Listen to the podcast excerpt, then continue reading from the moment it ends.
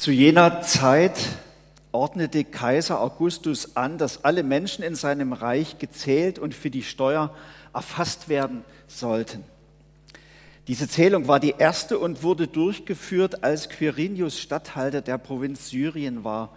Und alle gingen hin, um sich einschreiben zu lassen, jeder in die Heimatstadt seiner Vorfahren.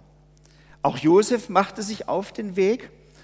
Aus Galiläa, aus der Stadt Nazareth, ging er nach Judäa in die Stadt Davids, nach Bethlehem, denn er stammte aus der Familie von König David. Dorthin ging er, um sich einschreiben zu lassen, zusammen mit seiner Maria, seiner Verlobten, die war schwanger. Während sie dort waren, kam für Maria die Zeit der Entbindung. Sie gebar ihren Sohn, den Erstgeborenen, wickelte ihn in Windeln und legte ihn in eine Futterkrippe im Stall. Denn in der Herberge hatten sie keinen Platz gefunden. In jener Gegend waren Hirten auf freiem Feld, die hielten Wache bei ihren Herden in der Nacht. Da trat der Engel des Herrn zu ihnen und die Herrlichkeit des Herrn umstrahlte sie und sie fürchteten sich sehr. Aber der Engel sagte zu ihnen, habt keine Angst. Ich habe eine große Freudenbotschaft für euch und für das ganze Volk. Heute ist euch der Retter geboren in der Stadt Davids, Christus, der Herr. Und dies ist das Zeichen, an dem ihr ihn erkennt. Ihr werdet ein neugeborenes Kind finden, das liegt in Windeln gewickelt in einer Futterkrippe. Und plötzlich war bei dem Engel ein ganzes Heer von Engeln, all die vielen, die im Himmel Gott dienen, die priesen Gott und riefen, groß ist von jetzt an Gottes Herrlichkeit im Himmel, denn sein Frieden ist herabgekommen auf die Erde zu den Menschen, die er erwählt hat und liebt. Als die Engel in den Himmel zurückgekehrt waren, sagten die Hirten zueinander, kommt, wir gehen nach Bethlehem und sehen uns an, was da geschehen ist, was Gott uns bekannt gemacht hat. Sie liefen hin, kamen zum Stall und fanden Maria und Josef und bei ihnen das Kind in der Futterkrippe. Als sie es sahen, berichteten sie, was ihnen der Engel von diesem Kind gesagt hatte. Und alle, die dabei waren, staunten über das, was ihnen die Hirten erzählten. Maria aber bewahrte all das Gehörte in ihrem Herzen und dachte viel darüber nach. Die Hirten kehrten zu ihren Herden zurück und priesen Gott und dankten ihm für das, was sie gehört und gesehen hatten. Es war alles so gewesen, wie der Engel es ihnen verkündet hatte. Ich wünsche euch allen ein ganz wunderbares, ein frohes Weihnachtsfest. Euch ist heute der Retter, der Herr, Jesus Christus geboren. Euch ganz persönlich. Und ich finde, wir haben ein unwahrscheinliches Glück, dass Gott uns eben nicht den Rücken gekehrt hat, wir hätten es verdient, sondern dass er sich auf den Weg gemacht hat, dass er Jesus Christus, seinen Sohn, zu uns auf die Erde geschickt hat. Und auf geheimnisvolle Weise kommt ja Gott selbst in Christus zu uns auf die Erde. Es ist ein Wunder. Ich habe den Titel gegeben meiner Predigt, der heruntergekommene Gott, weil Gott ist zu uns heruntergekommen, erst Mensch geworden. Aber ihr spürt schon, der Titel ist bewusst ein Stück zweideutig. Heruntergekommen sagt man ja auch, wenn etwas so recht schäbig oder sehr ärmlich ist. Und wenn wir ehrlich sind, dass ein König, dass der Herrscher der ganzen Welt, dass Gott selber in so einer Art und Weise zu uns Menschen kommt, ist schon etwas eigenartig, oder? Schon die Geburt. In einem Stall, in einer Futterkrippe wird er geboren. Also ich glaube, fast niemand von uns ist an dieser Stelle geboren worden, oder? Und dann die Eltern, gar nichts Besonderes, einfache Handwerkerfamilie. Und sein Name, Jesus, es ist ein Allerweltsname gewesen. Fast jeder zweite Junge in Israel wurde so genannt. Das war auch überhaupt nichts Besonderes. gar nichts Herausragendes für einen König. Auch sein Heimatort Nazareth, das lag im heidnischen Norden in Galiläa, dieser Ort hatte einen ganz schlechten Ruf. Die Leute sagten damals, was soll aus Nazareth schon Gutes kommen? Also da hat man gar nichts Gutes erwartet. Er hätte ja mindestens in Jerusalem zur Welt kommen können. Das wäre standesgemäß für einen König gewesen. Aber nein, Nazareth. Und dann seine ersten Bewunderer, verachtete Hirten. Verachtete Hirten, die dürfen als erstes den Herrn, den Christus sehen. Also es ist schon verwunderlich, so wird doch kein König geboren, oder? So wird doch kein König geboren. Und ich stelle zu Recht die Frage, warum macht er das? Warum wählt er diesen Weg, um zu uns zu kommen? Warum? Und ich habe heute Morgen für euch einmal mal zwei Begründungen mitgebracht. Zwei Begründungen. Für die erste Begründung erzähle ich euch eine Geschichte und für die zweite dann auch. Aber erstmal die erste Geschichte. Es war einmal ein sehr, sehr einflussreicher, starker, mächtiger König, der sich in ein sehr, sehr einfaches Mädchen aus ganz ärmlichen Verhältnissen verliebt hat. Der König war wirklich außergewöhnlich mächtig und reich und man sagt, alle Staatsmänner der damaligen Zeit zitterten vor seiner Macht und hatten Respekt vor ihm. Aber gerade durch die Liebe zu diesem einfachen Mädchen wurde dieser König ganz weich und ganz verliebt. Und jetzt gab es aber für ihn als so mächtigen König natürlich ein Problem. Er so mächtig und groß und seine Geliebte so in ärmlichen Verhältnissen. Das war eine unüberwindbare Kluft für die damalige Zeit. Und er hat sich die Frage gestellt, wie kann ich ihr Herz gewinnen? Wie kann ich mir ihrer Liebe sicher sein? Was, wie muss ich das anstellen? Und er als König hat überlegt und dachte erst natürlich, ich könnte sie in den Palast holen lassen und ich könnte ihr ganz teuren Schmuck anlegen, Brillanten, Edelsteine, königliche Kleider anlegen. Sie würde sich wahrscheinlich nicht wehren, aber würde sie mich deswegen auch lieben? Sie würde sicherlich aus Respekt vor ihm, vor dem König, sich das gefallen lassen. Sie würde äh, sich in dieses Schicksal ergeben, aber würde sie ihn wirklich auch lieb gewinnen. Sie würde vielleicht sagen, ja, ich liebe dich, aber würde sie es auch so meinen? So konnte er es nicht anstellen. Wie sollte er ihr Herz gewinnen? Wie sollte er sie als Geliebte für sich erobern? Er könnte natürlich auch mit seiner königlichen Kutsche jetzt vorgefahren kommen, mit seinen edel gekleideten Soldaten, mit gehisster Fahne und mit königlichen Wappen vor die ärmliche Hütte vorfahren und sie abholen. Wäre auch eine Möglichkeit. Da wären sicherlich alle hochbegeistert und überwältigt. Aber er wollte ja diese junge Frau nicht einfach überrumpeln und vereinnahmen. Er wollte ja keine gedemütigte Untertanin, sondern er wollte ja eine Geliebte, eigentlich eine Partnerin fürs Leben. Das war ja das, was er wollte. Wie konnte er diese Kluft zwischen ihnen beiden überwinden?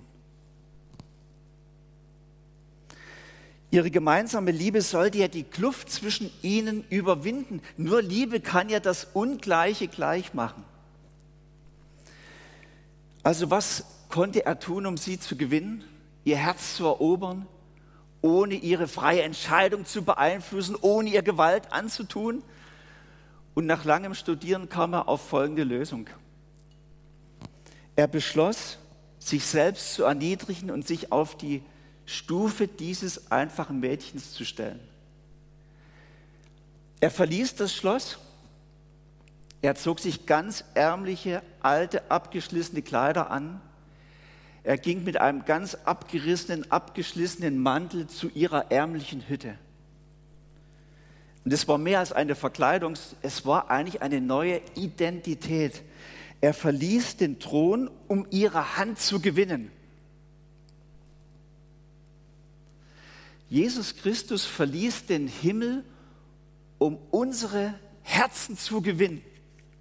Deswegen ist er gekommen, deswegen hat er sich so erniedrigt. Johannes schreibt in seinem ersten Brief, ihr könnt das jetzt gerade mitlesen, Gottes Liebe zu uns ist daran sichtbar geworden, dass Gott seinen einzigen Sohn in die Welt gesandt hat, um uns durch ihn das Leben zu geben. Weihnachten heißt mit anderen Worten, Gott macht sich aus Liebe zu dir und zu mir auf den Weg, verlässt den Himmel, um dich zu suchen, um dir seine Liebe zu zeigen, um dich zu erobern, um dich zu gewinnen für eine lebenslange Beziehung. Eigentlich ist Weihnachten so etwas wie die Liebeserklärung Gottes an dich. Und wenn du daran zweifelst, ob jemand dich lieb hat, ob du Gott am Herzen liest, liegst, Weihnachten sagt, du liegst Gott am Herzen. Er ist dir wichtig, für dich verlässt er den Himmel. Deshalb ist er heruntergekommen, um um dich zu werben, um dir seine Liebe zu zeigen. Und ich weiß nicht, ob du das schon jemals verstanden hast. Er ist doch jetzt hier unter uns und wirbt um dein Herz, möchte dich für sich gewinnen, für eine Beziehung, für ein Leben mit ihm. Er möchte dir das Leben schenken. Dafür ist er gekommen. Das ist der eine Grund. Und der zweite Grund, den ich euch heute noch nennen möchte, warum Gott heruntergekommen ist zu uns, ist folgender. Auch dazu möchte ich euch eine Geschichte erzählen. Es ist eine schier unglaubliche Geschichte, aber ich kann es euch deshalb erzählen, weil ich habe sie selber erlebt. Mit 23 habe ich mir mein allererstes Auto gekauft. Ich war 23, das Auto hatte schon 25 Jahre auf dem Buckel. Ich habe euch ein Bild mitgebracht. Ähm, das war ein Trabant. Ein Freund von mir hatte das Teil aus drei abgefragten Trabants zusammengebastelt. Und es war immer noch so teuer, dass ich fast ein Jahr dafür sparen musste als Konditormeister. Unglaublich, oder? Aber das ist jetzt nicht das Unglaubliche, was ich euch erzählen will, sondern was ich mit dem Auto erlebt habe. Ich habe also das Auto natürlich genutzt und eine der ersten Aktionen, die wir gemacht haben, war, ich bin mit meinem Kollegen Matthias übers Land gefahren. Wir wollten Äpfel auflesen. Wir wollten, das müsst ihr dann rausschneiden aus dem Film, wir wollten Wein machen, Apfelwein. Und da haben wir das ganze Auto vollgestopft mit Äpfeln. Und sind mit dem Auto gefahren. Ich merkte schon, das Auto ist sehr schwer beladen. Also das war für den Trabi, der ist ja nur aus Pappe, schon eine Herausforderung. Ähm, es war ja alles alt und die Reifen waren doch schon abgefahren. Da war gar kein Profil mehr drauf. Ich musste sehr vorsichtig fahren. Ähm, und es fing auf einmal an zu nieseln, so ganz fein zu nieseln. Es hatte lange schon nicht mehr geregnet. Äh, die Straße, das war so ein Kopfsteinpflaster, wurde schmierig. Und dann kam dieses Dorf, Alt-Bernsdorf, da gab es so eine Haarnadelkurve, wo man sehr schön die Kurve nehmen musste, vorsichtig fahren musste. Ich nahm die Kurve wie immer. Ich lenkte nach links aber das Auto fuhr oder rutschte geradeaus, volles Karacho, voll beladen, in einen sehr tiefen Graben. Die steckten fest, es ging links und rechts die Tür nicht mehr auf. Ich habe das Lenkrad touchiert mit der Nase, habe mit dem Kopf die Frontscheibe rausgenickt und dann sind mein Freund und ich über die rausgenickte Frontscheibe nach draußen geklettert. Wir dachten, das Auto explodiert jetzt, weil es rauchte schon, sind aber gerade noch rausgekommen, meine Nase blutete. Es kam auch schon eine Frau rausgerannt aus dem Haus, was nebendran war. Offenbar fuhr dort regelmäßig jemand in diesen Graben. Und die sagte, Sie können gerade reinkommen, ich habe ein Handtuch für Sie, Sie können sich gerade waschen. Es war so, ich habe mich dort gewaschen, im Spiegel angesehen, die Nase war gebrochen, schief. Ich habe sie mir erstmal gerichtet, es war ja sowieso alles betäubt. Und dann sind mein Freund und ich raus und wir haben uns gesagt, wir müssen jetzt so schnell wie möglich versuchen, die Karre aus dem tiefen Graben rauszukriegen, bevor die Polizei kommt, bis die uns büßen. Das war ja im Osten sehr straff. Und es kam ein Auto vorbei, wir haben den angehalten, Abschleppseil dran, sind runter in den Graben. Er hat Gas gegeben, wir haben unten geschoben, aber wir hatten keine Chance. Das hat sich keinen Zentimeter bewegt, das Auto. Es war so festgesteckt. Äh, ich dachte, hoffentlich kommt die Polizei nicht. Dann kam ein Bauer vorbei mit dem Traktor, haben wir gesagt, der Traktor wird das packen. Wir haben den Traktor davor gespannt. Wir gehen wieder runter in den Graben und in dem Moment sehe ich, klasse, der Polizist steht da neben ihnen schon einige Schaulustige, die hatten schon gespottet, gesagt, das habt ihr davon, dass ihr so schnell fahrt. Ne? Das war so erfrischend, so einen Kommentar zu hören. Gell? Und jetzt steht noch dieser Polizist. Ich sehe ihn heute noch vor mir stehen mit seiner Uniform, mit seiner Mütze. Das Gesetz leibhaftig vor mir. Ich dachte, jetzt wird er uns abmahnen, abbüßen. Und es war ganz anders. Er setzte seine Polizeimütze ab, seine Polizeijacke zog er aus, krempelte sich die Arme, die Hemdsärmel hoch, stieg zu uns runter in den Graben und half uns mit, das Auto aus dem Graben zu ziehen. Das ist für mich heute ein Sinnbild geblieben, wie Gott ist. Ich weiß nicht, was für ein Bild von Gott du hast. Vielleicht siehst du ihn als den strengen Gott, der von oben herabschaut, ganz genau mit der Lupe deine Fehler sucht, dass er dich büßen kann. Ein Gott, dem du es nie recht machen kannst. Oder vielleicht hast du das Bild von einem Gott, der weit weg ist von dir, von deinen Problemen, von deinen Schwierigkeiten, der das überhaupt nicht bewegt, was, was dein Leben ausmacht. Weihnachten heißt, Gott ist ganz anders. Gott ist ganz anders. Gott ist heruntergekommen vom Himmel auf die Erde. Er steigt zu dir in den Graben, um dir zu helfen, den Kern aus dem Dreck zu ziehen. Jesus Christus hat selber von sich gesagt, und ich möchte euch diese Bibelstelle vorlesen. Ich bin nicht gekommen, um mich bedienen zu lassen, sondern um zu dienen und mein Leben als Lösegeld für viele hinzugeben. Weihnachten heißt, Christus, der Retter, der Helfer ist da. Und er steht da und sagt, wie das ein Diener macht, wo kann ich dir helfen? Wie kann ich dir dienen? Versteht ihr? Und das ist sehr konkret. Heute kann Weihnachten für dich sehr konkret werden. Gott wirbt um dein Herz. Und er bittet dich, dir helfen zu dürfen. Wo kann Gott dir denn helfen? Wo kann Christus denn zu dir in den Graben steigen? Lass dir helfen. Es gibt wahrscheinlich viele Sachen. Ich kenne dein Leben nicht, ich kenne deine Umstände nicht. Vielleicht hast du gerade Probleme in deiner Ehe oder hast du Krach mit deinen Eltern damit kannst du einfach zu Gott kommen und sagen, Herr, du bist der Retter, du bist zu mir in den Graben gekommen, hilf mir, mach unsere Beziehung neu, verhilf uns zum Frieden, zur Versöhnung, gib mir die Kraft dazu. Vielleicht sind es ganz andere Sachen, vielleicht hast du einen ganz schweren Verlust erlitten, eine Enttäuschung, das dich bis heute grämt und niederdrückt dann will ich dir sagen, Christus, der Helfer, der Tröster ist gekommen. Er möchte dich in die Arme schließen. Geh zu ihm. Sag ihm deinem Kummer. Lass dich trösten, lass dich festhalten. Gott ist ein Gott, der dein Elend sieht, mitfühlt, mitleidet. Er wartet darauf, dass du ihn einlädst.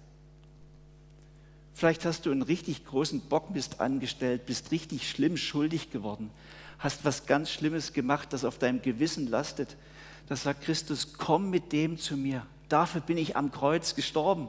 Ich möchte dir vergeben. Ich möchte, dass du neu beginnen kannst. Komm. Vielleicht hat das Leben dich hart gemacht. Und das Leben ist manchmal sehr hart und ungerecht. Vielleicht haben dich Menschen hässig gemacht, enttäuscht, dich verletzt. Und du bist bitter geworden und hast dich zugemacht und bist hart geworden. Lass das nicht zu, dass dein Leben an Freude verliert, sondern komm auch mit diesem, dieser Bitterkeit zu Jesus, dem Helfer. Lad das vor ihm aus und lass dich befreien davon, dass du Menschen loslassen kannst, dass du ihnen vergeben kannst. Lass dir neue Lebensfreude schenken. Christus ist da, der Herr des Lebens. Und vielleicht ist es irgendeine heimliche Sucht, von der du nicht loskommst oder manches andere. Christus ist hier der Heiland, der Helfer, der Retter. Weihnachten ist dort, wo man Christus einlässt. Weihnachten ist dort, wo man Christus einlässt. Der ist zu dir und zu mir gekommen, einfach um, um dein Herz zu werben, dich zu gewinnen für sich. Es ist, er stellt sich vor, nicht, dass wir nur an ihn glauben, sondern dass wir mit ihm leben. Und das geht. Wir können in Gemeinschaft mit ihm leben. Und er kommt um sich anzubieten, ich möchte dir helfen. Wo immer du irgendwo im Dreck steckst und Hilfe brauchst, ich bin da. Und dieses Angebot wollte ich euch heute allen miteinander zu Weihnachten machen. Lasst Jesus in euer Leben, glaubt seiner Liebe, lasst euch von ihm helfen, beginnt ein neues Leben mit Jesus. Er hat euch gern über alles und erwartet, dass ihr kommt. Weihnachten ist dort, wo du Jesus einlässt. Und ich möchte das jetzt ganz konkret machen, wenn du sagst, das, das hat mich jetzt gerade angesprochen. Ich möchte Jesus einladen in mein Leben, so wie es jetzt gerade aussieht, da wo ich seine Hilfe brauche. Dann möchte ich jetzt ein Gebet sprechen und wenn du das mitsprechen möchtest, zu deinem persönlichen Gebet machen möchtest, dann bist du herzlich dazu eingeladen. Du kannst jetzt in Kontakt mit Jesus treten. Ich lade euch ein zum Gebet. Herr Jesus Christus, wir wollen dir von Herzen Danke sagen, dass du uns nicht den Rücken gekehrt hast, sondern dass du aus Liebe zu uns gekommen bist. Wir danken dir wirklich für deine Liebe, für dein Erbarmen und dass wir dir wichtig sind und dass du uns nachgehst und dass du uns gewinnen möchtest und dass du uns helfen möchtest.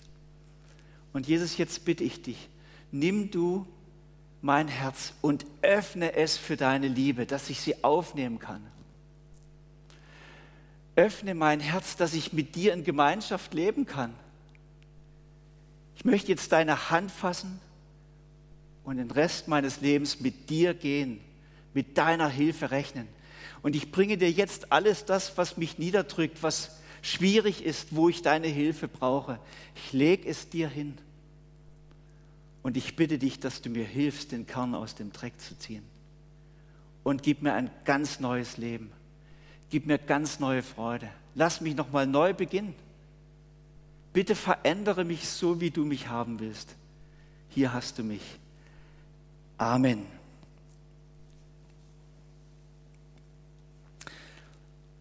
Ich habe noch ein Zitat von einem schwäbischen Theologen. Fand ich so hammermäßig, wollte ich euch noch vorlesen. Ist etwas theologisch. Das ist das Wunder von Weihnachten, dass Jesus Christus, der in den Himmel gehört, zu uns auf die Erde in die Hölle kommt, wo er nicht hingehört. Damit der sündige und zerrissene Mensch, der in die Hölle gehört, in den Himmel kommt, wo er nicht hingehört. Was für ein Wunder.